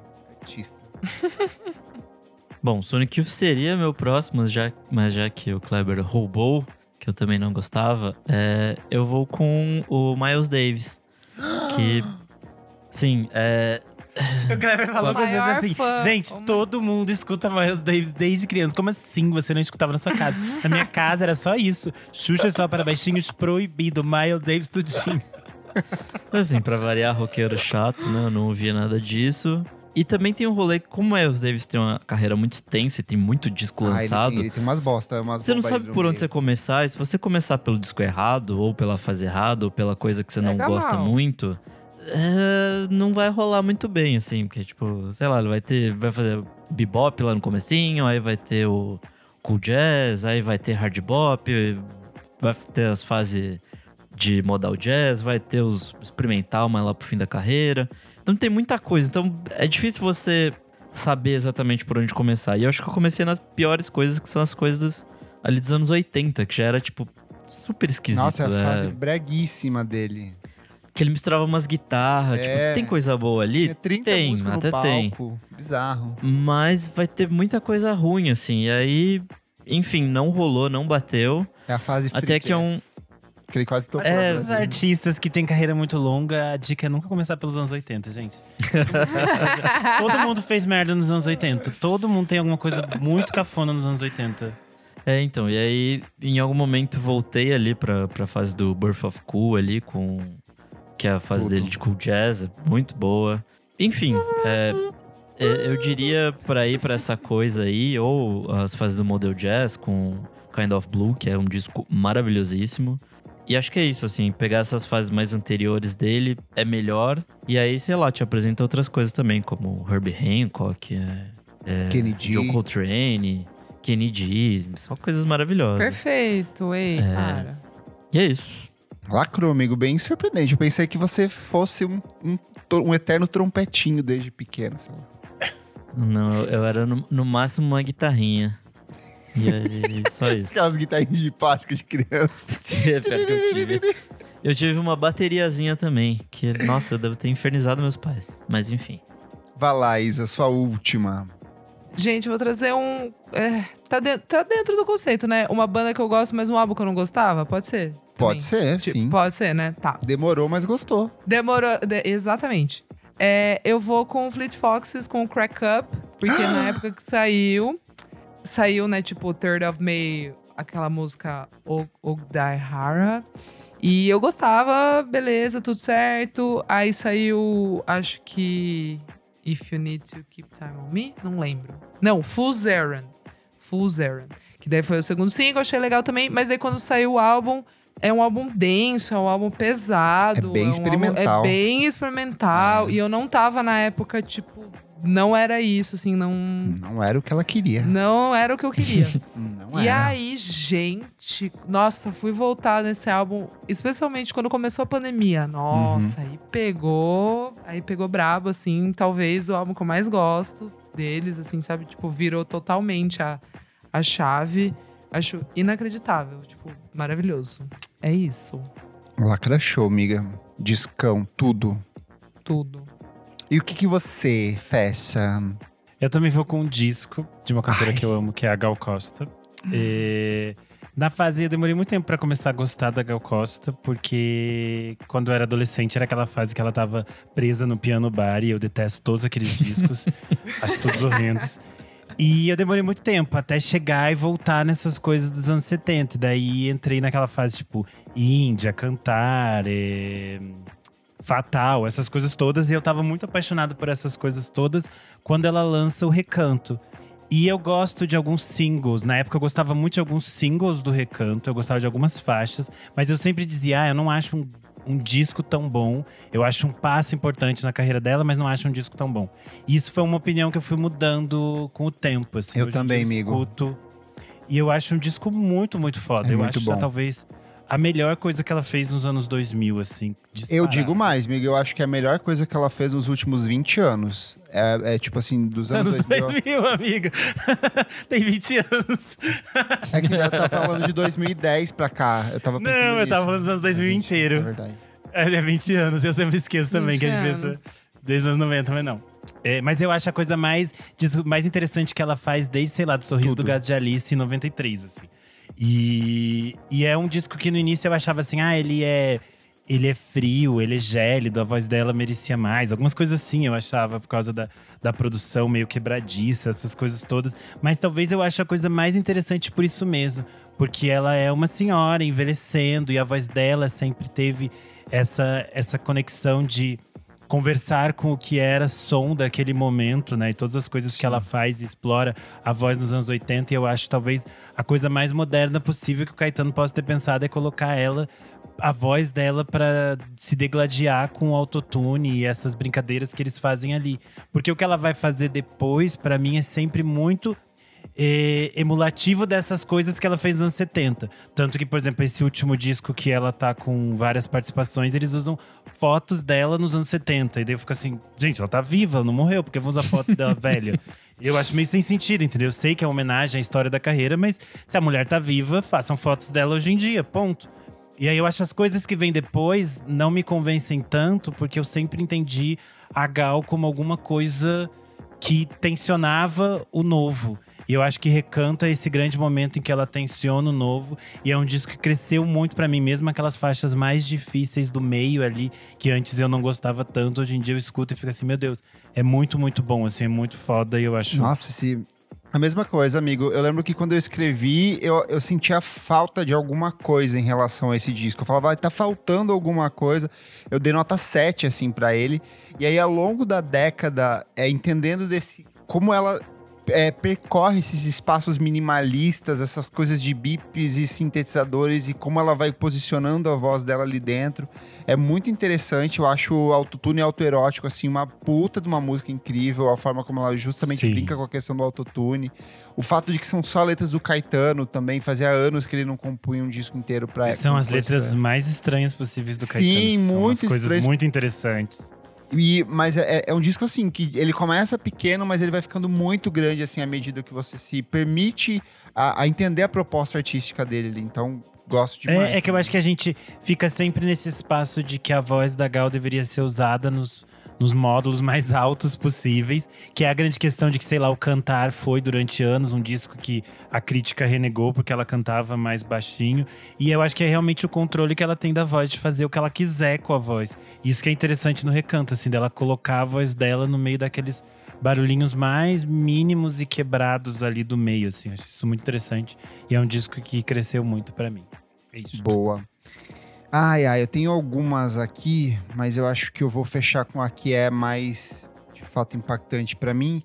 Como o Renan falou, ele citou exatamente as coisas que eu ia citar, com essa coisa de como a gente foi moldado por essas revistas de rock dos anos 90 e 2000 e o nosso gosto era muito pautado em cima disso, também pelas coisas que o Lúcio Ribeiro compartilhava, que eram muito mais voltadas para um rock alternativo novo, o Alexandre Matias também. E como o Djavan foi uma coisa que acabou passando muito da minha adolescência, eu não chegava nem a ouvir, porque eu falava assim: Tô com você, brega, breguíssimo, também. isso é podre, eu não vou nem perder meu tempo. Eu achava. Eu, eu tirava sarro. Eu, eu, tirava sarro de quem ouvia. Sabe? É que as pessoas criaram aquela comparação de tipo assim, ai, Djavan, Jorge Versilo, sabe? Uns negócios é, assim. Dizendo que, a, que, as, que as letras do Djavan eram incompreensíveis. Todas essas coisas que se criou que são tipo assim Gata, só demonstra que você é burra e que outras coisas que outras A eterna piada é com, com açaí, que as pessoas não entendem o significado da letra e debocham em cima disso. Então, assim, criou-se um, um, um negócio em cima e e não, não conseguia chegar. E aí eu não sei, por acaso eu acabei esbarrando no álbum Luz, de 1982, que nosso querido Renan Guerra já gravou um clássicos aqui. A gente colocou na nossa lista dos 150 melhores discos brasileiros. E quando eu ouvi esse disco de cabo a rabo, eu falei, cara, isso aqui é uma das coisas mais bonitas da música brasileira que eu já ouvi de todos os tempos. O uso da voz, as letras, as melodias a forma como ele dialoga com a música brasileira e o que estava sendo feito com o soul lá fora. Tem participação do Stevie Wonder, então tem tanta coisa dentro desse disco. Todas as músicas são possíveis hits, foram tocaram muito na época, assim. E aí você começa a voltar para as outras coisas dele, é, o Alumbramento, o auto-intitulado de 78, ou as coisas que ele lança depois. O Lilás é um disco lindíssimo e que cada vez mais está sendo redescoberto é, dentro da cena brasileira. O Terno Rei regravou é, uma música desse uhum. disco. Então, assim, é um trabalho. A obra do Djavan é uma coisa De novo, tem eu acho que algumas coisas ali nos anos 90 e 2000 que são de fato menos interessantes. Eu acho que elas não têm o mesmo esmero, mas de qualquer forma é uma obra interessantíssima e que eu sinto que felizmente cada vez mais tem gente nova ouvindo Djavan e reentendendo a, a obra dele e isso está se expandindo. Então, fico aí fechando com Djavan. Ele é que nem a gente falou do Milton, é tipo uma pessoa podre de chique. E aí criaram essa imagem de que é cafona. E aí tem uma palavra que vocês sabem que pode ser relacionada a isso, né? Que vocês sabem o que é, nem vou dizer. Racismo. É bom falar. Racist! Eu tive, eu tive essa mesma experiência, assim. É, inclusive, quando o Renan fez o, o programa, é, eu falei pra ele, falei, eu nunca tinha ouvido o disco inteiro do Djavan. E aí eu peguei o Luz pra ouvir e é um disco. Ô, louco, Absurdo. maravilhoso. Nossa, maravilhoso. assim. Eu não tinha muito essa, essa, essa visão, não, gente. Loucura. Não, porque, Porque tipo, o lá em pai casa, jazz, o pessoal né, gostava- Isa? É outra Não, o pessoal gostava. Não, o pessoal gostava de- lá em casa de Djavan, sempre gostou. Daí eu nunca Então tinha é que essa. as pessoas. Tem muita gente que cresceu porque os pais ouviam Djavan. Isso era uma É. coisa. Djavan sempre foi um sucesso popular, Aham, assim. aham. E é isso que a gente tava falando, essas, esses pontos da mídia específico que criaram essas Aham. coisas, sabe? E aí você Sim. consegue até separar nomes bem específicos de jornalistas que trabalharam durante 20 anos construindo essa imagem do, do Djavan, Sim, sabe? sim, Mas sim, ele sim. nunca deixou de ser um sucesso. Sim. E talvez também tenha a ver com Loucura. a idade dos pais. Ah, Acho que pais tá. mais velhos tendem a não curtir tanto Djavan e pais mais novos talvez abracem Hum. mais a causa. Enfim. Nossa, mas ouçam esse disco, gente. Tudo nele é, é, é perfeito. Maravilhoso. Não, assim, é um great hits, só que No- É, meu, tem nobreza nesse disco, sabe? Essa música derruba, avassaladora, pétala tem dentro desse disco. Não, Pétala Tudo, é uma das minhas músicas da vida, assim. É inacreditável. Bom, vou finalizar aqui com Death Heaven, que é uma banda que Ah lá. logo ah lá. que lançou eu falei, que porra é essa? E eu, eu assim, eu, pra começar, eu, já, eu ainda hoje não gosto de metal. Assim, não, não é uma Vamos- coisa que eu vá muito. isso. E aí, enfim, tem outra camada que é o black metal, que pra mim sempre foi associado a Tudo. satanismos e coisas assim. Ouço eu falei também- rebolando aqui em casa. Com a Hum. calcinha preta. E, é, mas aí, enfim, aí depois de alguma insistência pra eu ouvir, porque te falaram, não, ouve aí que é legal, e tem uns um disco de shoegaze aí no meio, e não sei é. o que, é meio pós-rock. Eu falei, tá, vai, vamos ver qual é desse post-black metal. Como é que era o outro nome? Era Black Gaze, alguma Black coisa Gaze. assim. Falei, tá, beleza, vamos ouvir. E aí, ainda passar pelos vocais gritados do, do George Clark é uma coisa meio difícil, porque não dá pra entender porra nenhuma que ele canta. E aí, beleza, passando isso é o momento de você entender o que, que tá rolando na letra. E aí você vai ler a letra, tipo, bonitaça, assim. Nossa, as tipo, letras deles são incríveis. Eu acho que são, algum- tipo, em, algum, em algum momento, algum artista coração, vai assim. começar a reinterpretar isso de um jeito mais soft e vai fazer muito sucesso. Porque as letras são muito dolorosas, são muito bonitas. É, então, e aí, depois de entender cada uma dessas camadas separadas, juntar tudo, eu falei, esse é um dos melhores discos de 2013, assim, tipo, Sim. facilmente. E acho que é isso, assim. Depois também eles têm, têm mais dois discos depois. Três discos depois? Três discos, ixi. O primeiro é o Roads to Ju- Judá, de 2011, o Sam Baffer, que é maravilhoso, de 2013, o New Bermuda, de 2015, o Ordinary Corrupt Human Love, de 2018, que eu amo, e o último mais recente é o Infinite Grenade, que aí vai pra uma coisa mais canta- cantadinha mesmo.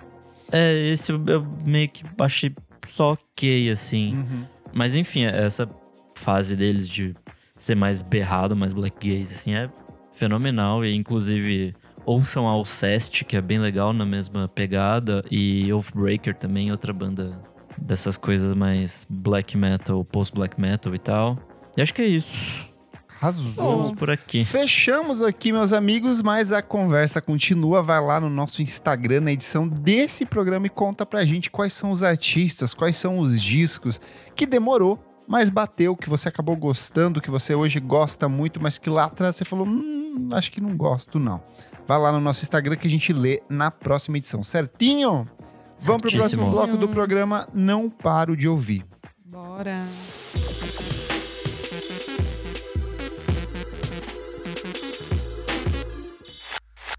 Começando o nosso segundo bloco, não paro de ouvir. Nick, Não que que é paro de ouvir. Ai, que susto! Nick, o que, que é esse bloco? Nesse bloco a gente dá dicas de coisas recentes que a gente não para de ouvir. Palhaçada, viu? Vim aqui pra levar susto. É, e o que, que você não para de ouvir? Bom, já que semana passada fui acusado de ter poucas dicas, essa semana eu vim com algumas. Deixa o homem trabalhar. É, minha primeira é a Winter, é, a Samira Winter Hum. aqui. Muito bom. Brasileira, curitibana. Ela lançou uma música chamada Atonement com a Hatch, que é bem legal. É um, Tudo. um rock anos 90 de garotas, muito foda, gostei Meio bastante. shoegaze, meio dream pop, meio pop, meio rock. Tudo de bom. É, eu acho que é um pouco mais sujo do que ela já fazia, assim. Ela sempre Sim. teve essa coisa meio dream pop, meio sonhadora, fadinhas. É bem voltado Agora pro que ela- a Hatch faz nos trabalhos dela, assim, bem parecido mesmo. Sim, sim, bem bom. E a música faz parte do disco What Kind of Blue Are You? Que sai no dia 14 do 10 na via Barnum Records. E tem também participação da Sasami, que a gente já recomendou aqui. Tudo. Boa. Minha segunda dica é uma banda chamada Dendrons, que a Isa acho que vai gostar bastante. Hum. É, essa coisa meio post-punk cantada que a gente gosta. Lembra Wire, lembra Omni, essas paradinhas assim. Eu achei a produção bem seca, assim, bem, bem anos 80, bem, bem divertido. Eles lançaram uma música é chamada Vem Repeating e vão lançar um disco no dia 26 desse mês, pelo selo Innovative Leisure. Minha próxima dica, um cara chamado Duckworth, que lançou nessa semana uma, uma música chamada Sessoir com a Cid do The Internet e Hum. tudo mais. Uma coisa meio caminho entre R&B, meio é, rapzinho, assim, bem divertido. Veio acompanhado de um clipe, é, vale muito a pena.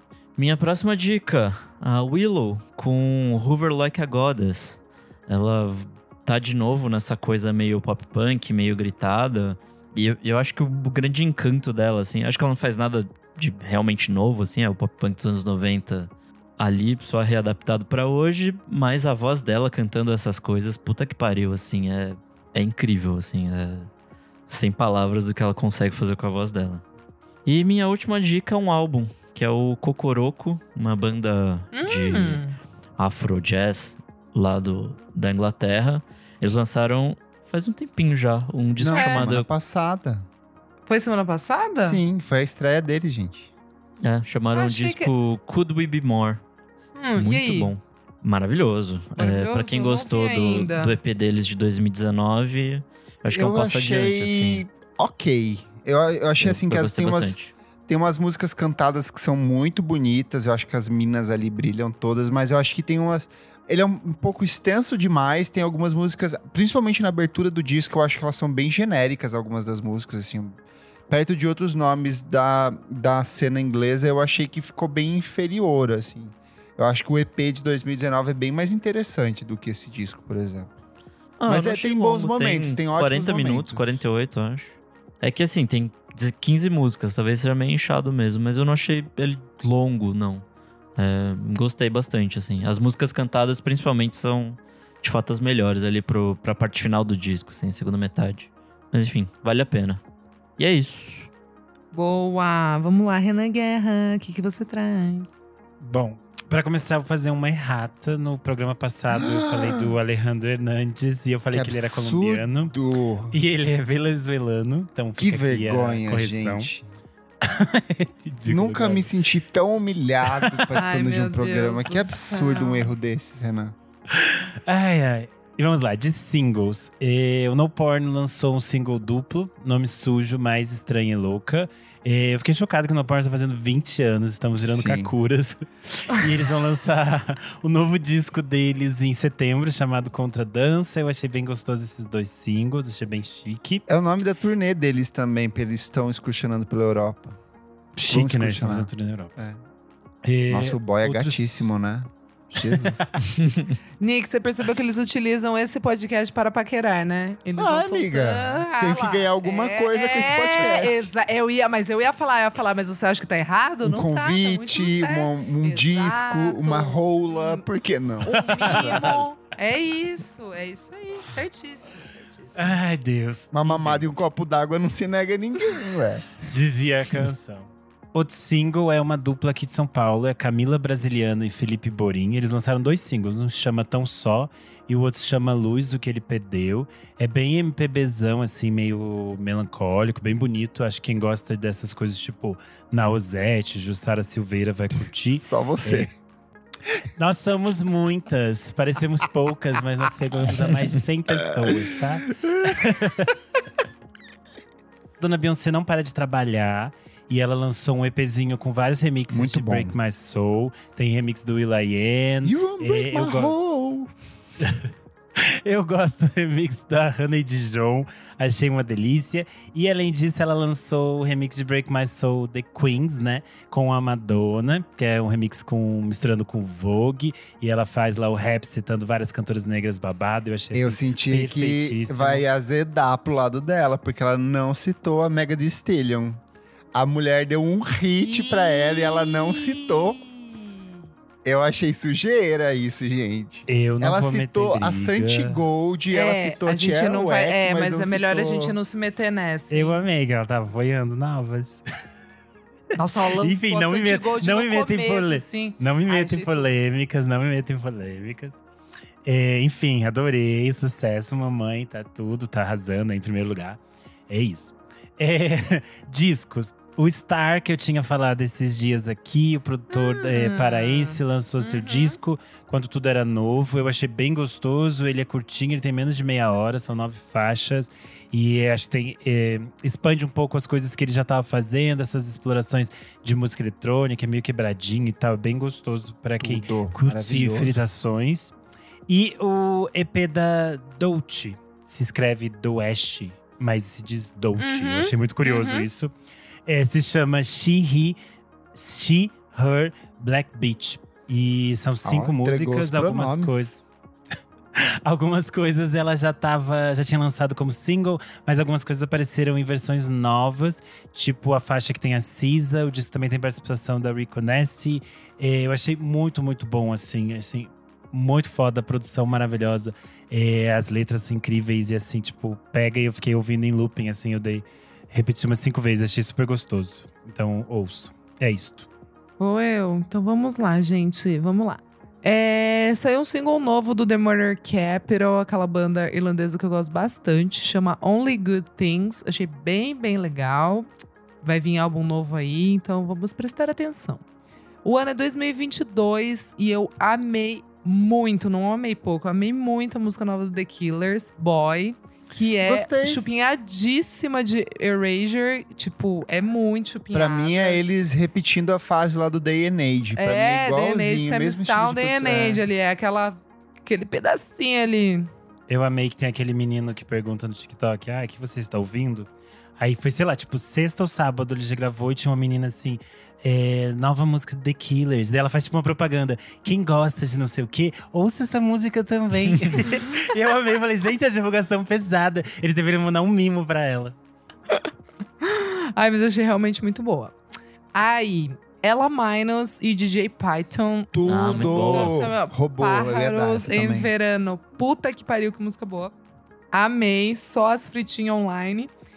Para agora também o que eu vou Faz falar. parte que- do novo EP deles, que é Ah, um é, coraçãozinho. Ele sai no dia 16 do 9 pela Smuggler Way, que é o braço de música eletrônica lançado pela Domino Recordings. Exato. Vai ser esse babado aí, que eles ficaram muito amigos na pandemia e eu achei tudo que vai render muita música boa. Para quem é frita online, saiu o álbum novo do Mal Grab, What I Breathe. Gente, tem música, confesso que tem músicas meio meia Ah, eu bomba achei ali. bem ruim. Não, então, tem umas músicas meia bomba, meio frita ali. Mas tem uma música cani... eh, Todos os feats são muito bons. Eu achei, tipo, todos os feats muito bons. São quatro, eu acho. E Love Reigns, que já é um hit da minha pista. Toda vez que eu toco, eu toco essa musiquinha que eu acho ótima. Então, assim, cinco músicas muito boas. O resto, meio qualquer nota, assim. Mas, pras fritinhas online, é uma ótima pedida pra atacar na televisão e ficar tomando um drinkzinho em casa antes de ir pro fervo. E a melhor música da semana, que é Vai, 975 com tudo. Happiness. Tudo. Que música boa, que amiga. música boa. Falaram assim, gente, a gente sabe fazer isso, a gente vai fazer de novo então. Não tem problema. Se você sabe fazer uma coisa bem, faça. Faça várias vezes. Bem e a gente tá aqui disso, Eu contei um aguardando. surto. Meio, meio Phoenix. Ai, é então, mas é muito eles mesmo. É tipo é igual a várias músicas que eles já fizeram e tá tudo bem. Tá tudo bem, é sobre isso. Eu amei, ansiosíssima para o álbum novo. E você, linda? Vamos lá, começando pelos singles, Josiara está de música nova, ela lançou essa cobiça, que é uma delicinha de música meio brega, é, com uma letra altamente romântica, assim, gostei bastante. Faz parte do novo álbum de estúdio dela que chega logo mais e tem coprodução do Seco Bass. Eu já tinha recomendado há poucas semanas lado a lado com a Margareth Menezes. Essa vai para uma direção bem diferente, assim, mas que mostra ainda a potência do trabalho da Josiara. Gostei muito da música nova do Panda Bear do Sonic Boom. Edge of the Edge. Hum. Mais uma vez, ela é parte do novo álbum de estúdio deles que chega nesta sexta, na data de lançamento desse programa, que é o Reset. E como eu já contei, é um disco inteiro concebido a partir de releituras ou uso de fragmentos de clássicos do, do rock dos anos 50 e 60 e principalmente do doo-wop. Então, assim, tem umas melodias muito bonitas, empoeiradas, mas que vão é, apontando para aquele som altamente psicodélico que é muito característico deles dois. Discos. Muqueca de Rato lançou um discão que é o Boiado Chega, Suicida. Eu é amo, Kleber. muito bom. Tem, é, assim como Ratos de Porão no Necropolítica, ele é um trabalho inteiro dedicado a falar mal de Jair Bolsonaro e isso por si só é maravilhoso. Tem um, mas ele tem um toque meio esperançoso ali, tipo a última música, ela traz um pouco desse senso de transformação, de que tudo vai passar e vai ficar melhor quando esse cara finalmente sair do poder, esse maldito desgraçado. Então, é um disco muito bom para quem não conhece Muqueca de Rato, começar por esse disco também. E um abraço pro nosso madrinho Gustavo Aires, que foi lá no grupo dos madrinhos e falou: Kleber, ouça esse disco. Eu já tava com ele salvo, não tinha escutado ainda e gostei demais. Obrigadão pela dica, Gustavo. E por último, o novo álbum da Kylie Malone. Ela que é uma instrumentista, pianista norte-americana que reside na Suécia. É um disco de drone mega experimental, são apenas duas faixas, uma de 15 e outra de 18 minutos. Só que assim, é muito bem produzido, muito bem pensado. O trabalho se chama Living Torch. Eu vi ele circulando na lista lá do Rate Your Music com um dos mais bem avaliados do ano. Tava ali esperando pra ouvir, fiquei empurrando com a barriga, acabei ouvindo e gostei demais. Essa Living Torch 2, pra mim, é assim, uma das coisas mais incríveis e transcendentais que eu vi esse ano. Hum, tudo. Chique, Fechou. chique. Bora pro nosso terceiro bloco, então, moçada. Não, é você precisa ouvir isso. Ai, que loucura.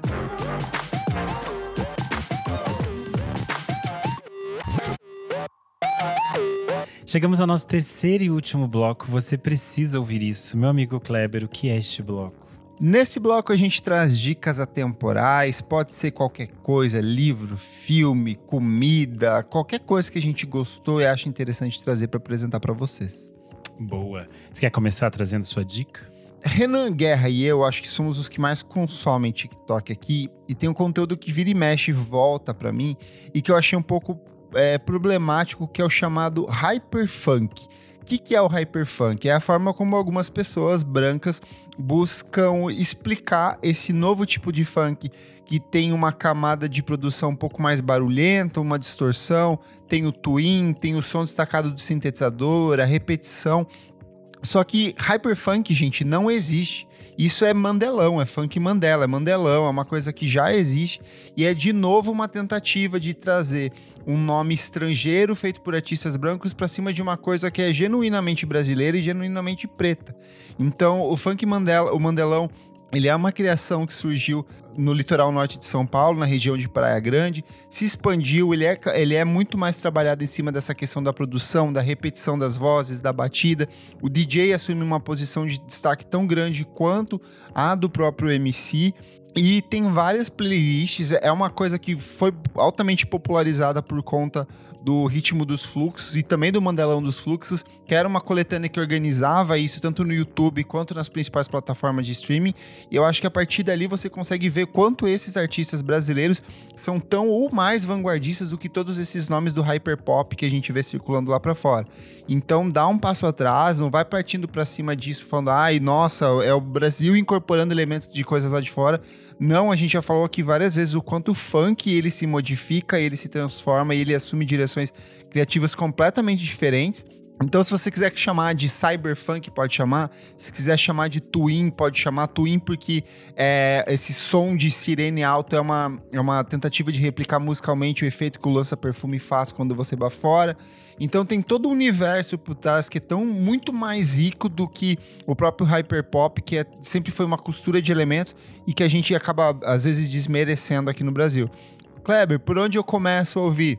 Joga Ritmo dos Fluxos no próprio Spotify, que você vai ver uma playlist lá bem completa, super atualizada. Joga Mandelão do Fluxos no Spotify ou no YouTube. Joga Twin é, no, no, nessas plataformas de streaming, que você vai ter muita coisa boa desse novo funk sendo produzido, desse funk que é paulistano, mas que vez ou outra vem algumas coisas da cena mineira também. E já que estamos falando de gênero, eu quero falar sobre o Amapiano, que é o estilo de música eletrônica mais tocado hoje no continente africano, principalmente na África do Sul, que é onde ele nasceu, que consiste basicamente é uma deep house, só que ao invés de ser uma, uma produção, uma batida típica de house, com aquela batida 4x4 certinha, marcadinha, ela incorpora elementos de percussão e, e ritmos africanos. Então, assim, tem uma, um cruzamento de ritmos muito interessantes. Ele é um gênero que surge na, há quase uma década na África do Sul, se popularizou entre, em outros países do continente africano, principalmente na Nigéria. Ele é um estilo bastante tocado e que eu acho que cedo ou tarde ele deve começar a circular aqui. Nos festivais lá fora já tem muitos artistas representando esse estilo. E de novo, quer ouvir? Joga no Spotify aí, Amapiano já tem playlists do próprio Spotify mostrando esses artistas. É um gênero muito interessante, essa coisa de você ver é uma reestruturação da música eletrônica, é super calminho, é quase dá um tempo em alguns momentos, mas em outros eles jogam você para as pistas, então é bem interessante mergulhar. Não tem um artista específico, são vários, vários nomes, muitos deles não tem nem discos, são apenas singles. Então dá uma olhada nessas playlists que também vale muito a pena. Ama piano, ama piano, tudo junto. Boa. Vamos lá, Isadora, qual a sua dica de hoje? Renan, a minha dica, aliás, é um filme até que eu tinha perguntado se você tinha assistido. Aí eu fui, meti essa, assisti. Spencer, o filme que conta um trecho, né, um pedacinho ali da história de Lady Di, Princess Diana. E quem interpreta é a nossa menininha, né, Kristen Stewart. Gente, realmente, assim, não tava dando uma bolacha pro filme ela realmente surpreende no papel, tá? Vou falar isso para vocês. Vários momentos eu esqueci que era ela, tipo, achei muito legal. Gostei da forma que o diretor do filme, o Pablo Larraín, é, que dirigiu Jack, né? Da, enfim, já dirigiu alguns filmes.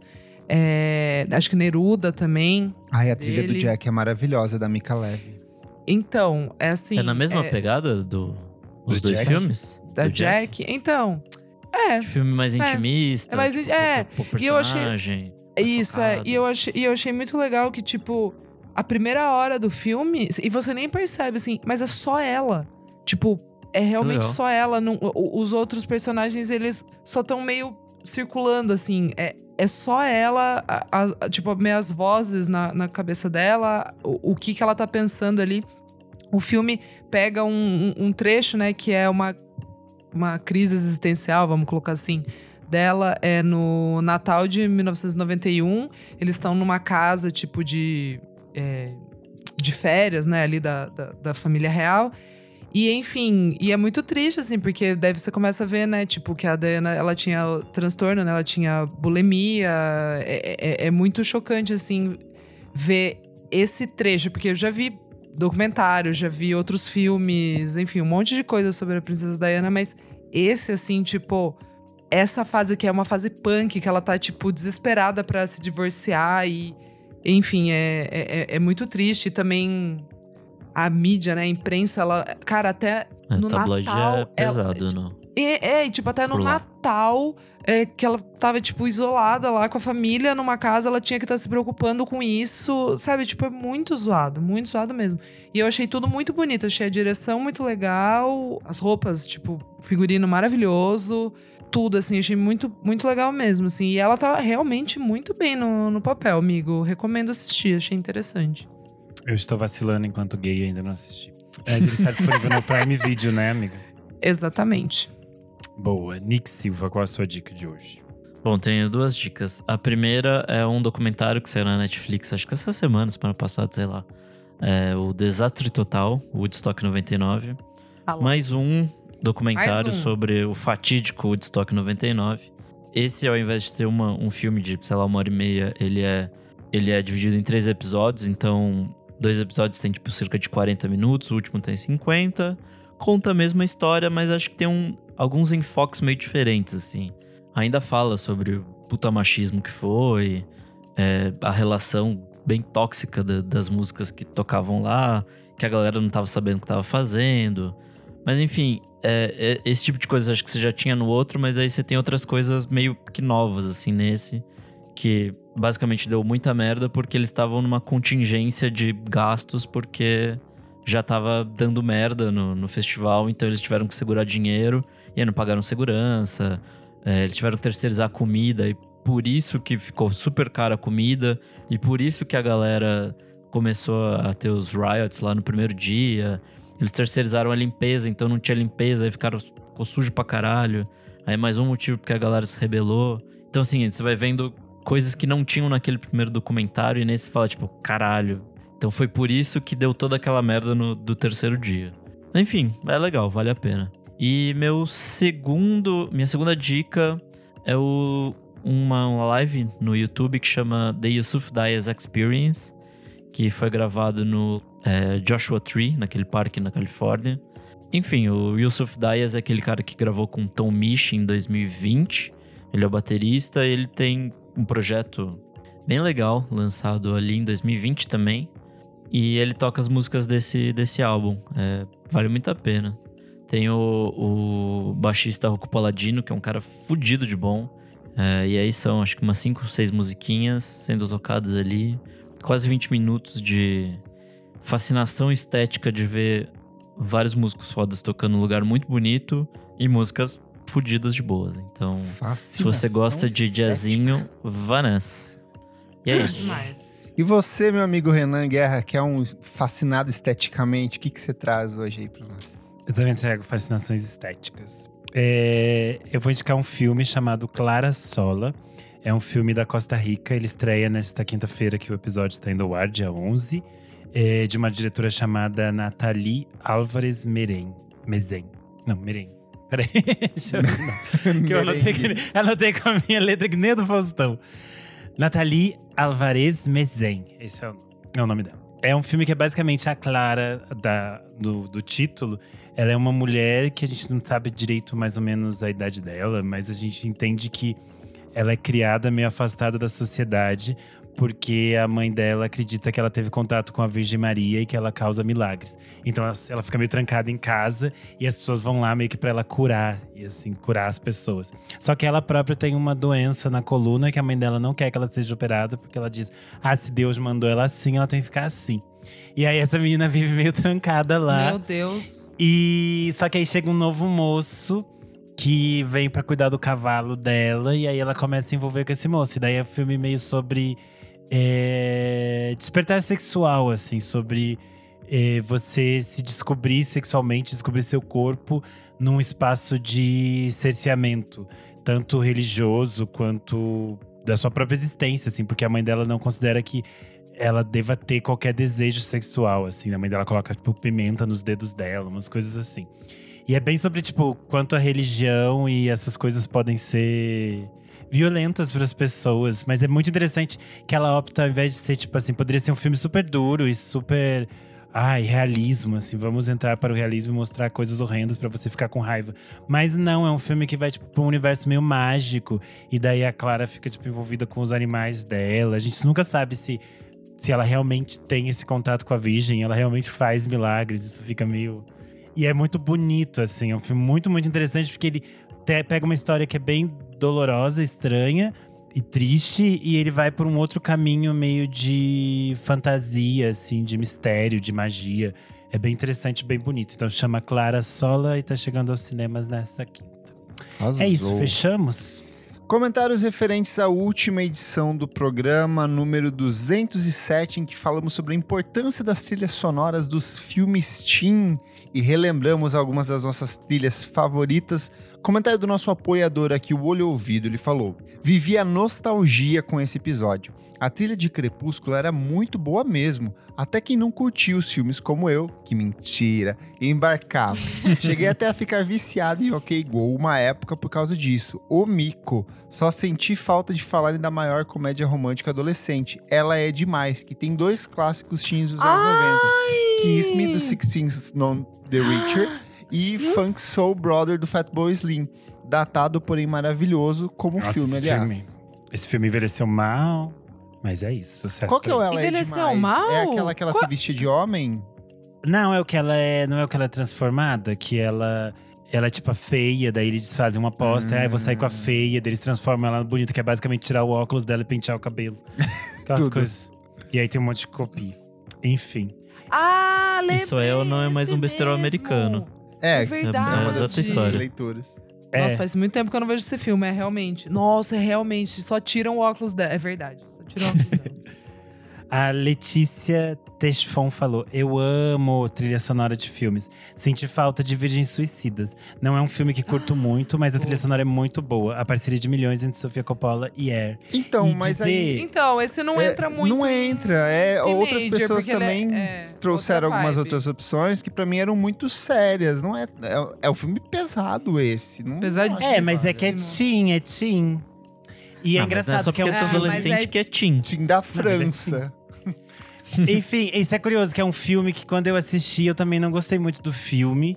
E aí eu li o livro e eu fiquei completamente apaixonado. E daí eu fui assistir o filme deu de novo. E daí eu fiquei assim, gente, ela é basicamente uma fã do livro e ela só fez o que ela imaginou do livro. E daí eu fiquei assim, esse filme é perfeito porque É ela perfeito, não inventa. é.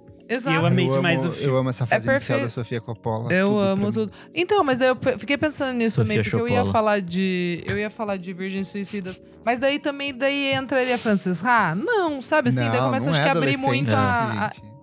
Então. Não, é, que às vezes né? Suicidas ela tem adolescente, mas é um Tem conceito, é outra coisa. É um conceito, é outra coisa. Comentário do Genor558. Na esfera brasileira, achei que alguém ia puxar o Hoje Eu Não Quero Voltar Sozinho, que foi uma coisa bem zeitgeist do pop fofo aqui no Brasil. Lembro que a trilha tinha Cícero, que estava no auge na época, aquela da Malu Magalhães com o Camelo, além de ter apresentado Belen e Sebastian para toda uma geração. There's Too Much Love irritou demais no Tumblr Brasil entre 2014 e 2015. Nossa, verdade. Nunca assisti esse filme, gente, acredita? Você não Também viu não. esse filme? é. Nunca assisti. É maravilhoso. É lindo. É lindo. Ai, é Tem que, que é filme ver, de Kleber. gay, aí sempre tem um que sofre, chora e morre. Não, esse Não? não, tem nada Ai, disso. Eu nunca vi nem o louca. curta. Ai, Tô chocada, tô chocada. tem coisas que eu... E- E você vai amar, Kleber. Tá. Não, é bem fofinho, é bem comfort movie, tanto que aparece em várias listas gringas. Falando em coisa nacional, as pessoas citaram no nosso. eh, na caixinha de perguntas do Stories também, é Alice Júnior. E aí eu lembrei que tanto Alice Júnior quanto Valentina são super interessantes, que falam de eh, essa coisa de ser uma adolescente trans e tudo mais. E os dois têm trilhas bem tipo pop indie, assim, bem coisas atuais. Eu acho que são essas novas levas de filmes teens que contam Tá. outras histórias. Acho e- e referências interessantes, já que a gente tinha falado no outro no episódio de coisas nacionais, né? É Boa. isso.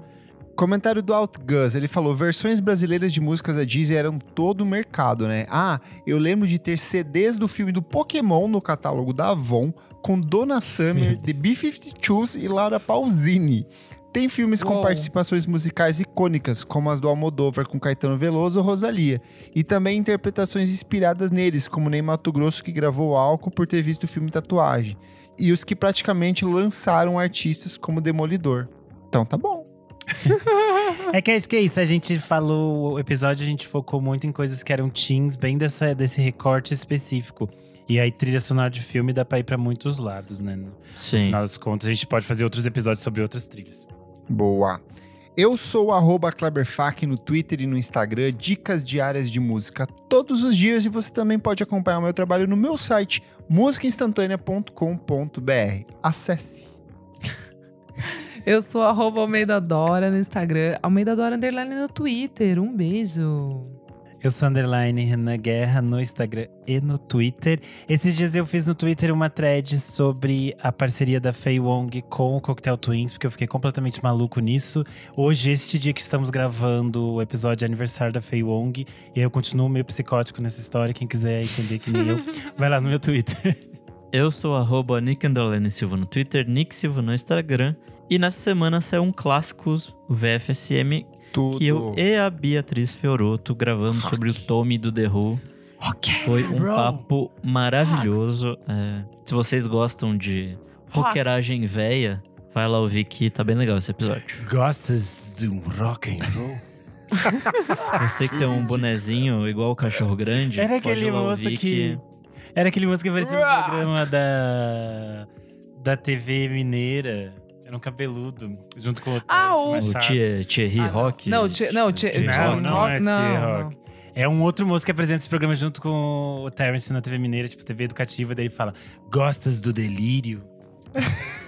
daí ele sempre falava de bandas de rock and roll. Vocês nunca viram esse programa? Não lembro desse Não. programa. É um programa mineiro. Nossos ouvintes mineiros devem saber do que eu estou falando, mas é que passava Claro na que TV. não, Renan. Só sua cabeça consegue armazenar Não, tanta- Alto-Falante é um programa muito importante. As pessoas conhecem, sim. É que Só passava falta na- coisa.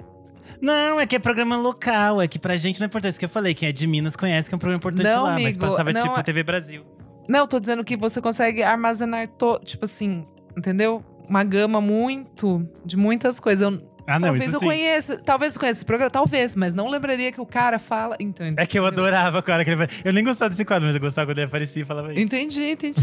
É frase de efeito, né? Frase de efeito mexe com a gente. Enfim, A gente, vamos finalizar, que já tá E grande. não esquece de seguir a gente nas nossas redes sociais, arroba podcast VFSM em tudo. Segue a gente na sua plataforma favorita de streaming, avalia, dá cinco estrelas. E se puder, seja como um de nossos apoiadores maravilhosos, como Fabrício Neri, como Pedro Carvalho, como Jefferson Kozenieski, como todos eles. É, e apoia a gente no padrim.com.br barra podcast VFSM por apenas cinco reaisinhos por mês. Você tem acesso ao nosso grupo fechado, participa das gravações ao vivo e concorre a prêmios incríveis. Hum. Muito obrigado pela sua audiência. Falei que nem o Thunder agora. E até a próxima edição do nosso podcast. Até mais, gente. É tchau, isso. tchau. Tchau, tchau. Beijo, tchau.